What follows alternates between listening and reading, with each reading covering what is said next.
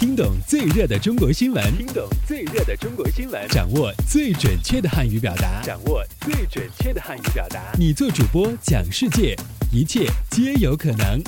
每天五分钟，就在 Linguemate 慢速汉语。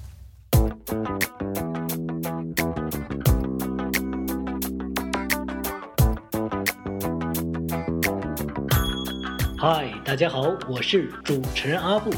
欢迎来到本期的慢速汉语。以下新闻均摘编自国际在线网站。好，我们来看看今天都有哪些要闻趣事的发生。我们首先来看看今天的一句话新闻。据民航局的规定，运营旅客吞吐量。排名前十位的机场，至首都机场的航班机长，自明年一月一日开始，必须具备二类盲降运行资格。自二零一四年一月一日起，中国将对进出口关税。进行部分调整，对七百六十多种进口商品实施低于最惠国税率的年度进口暂定税率，平均优惠幅度达百分之六十。经国务院批准，二零一四年。元旦、春节、清明节、劳动节、端午节、中秋节和国庆节放假调休日期的具体安排公布。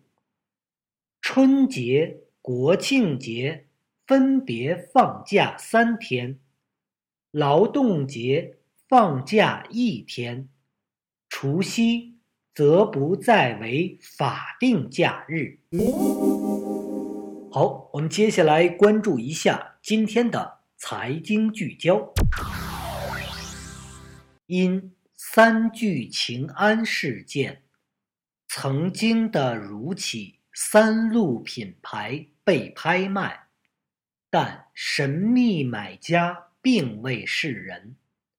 静默四年后。三鹿又以有机粗粮的身份重出江湖。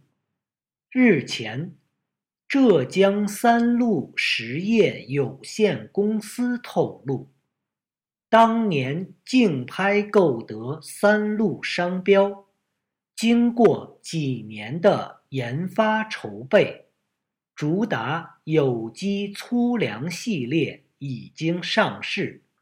分析师认为，企业此举可以借三鹿品牌知名度，并努力用高端产品区分市场，但是要打消市场疑虑，仍存在诸多难点。好，最后进入到今天的聚焦汉语圈。据报道，十二月七日，葡萄牙里斯本中文学校校园小记者团正式成立，首批二十八名校园小记者，涵盖了从四年级到十年级各个年级，每个班级指定。一名指导教师对小记者们进行摄影技巧和写作技巧的培训。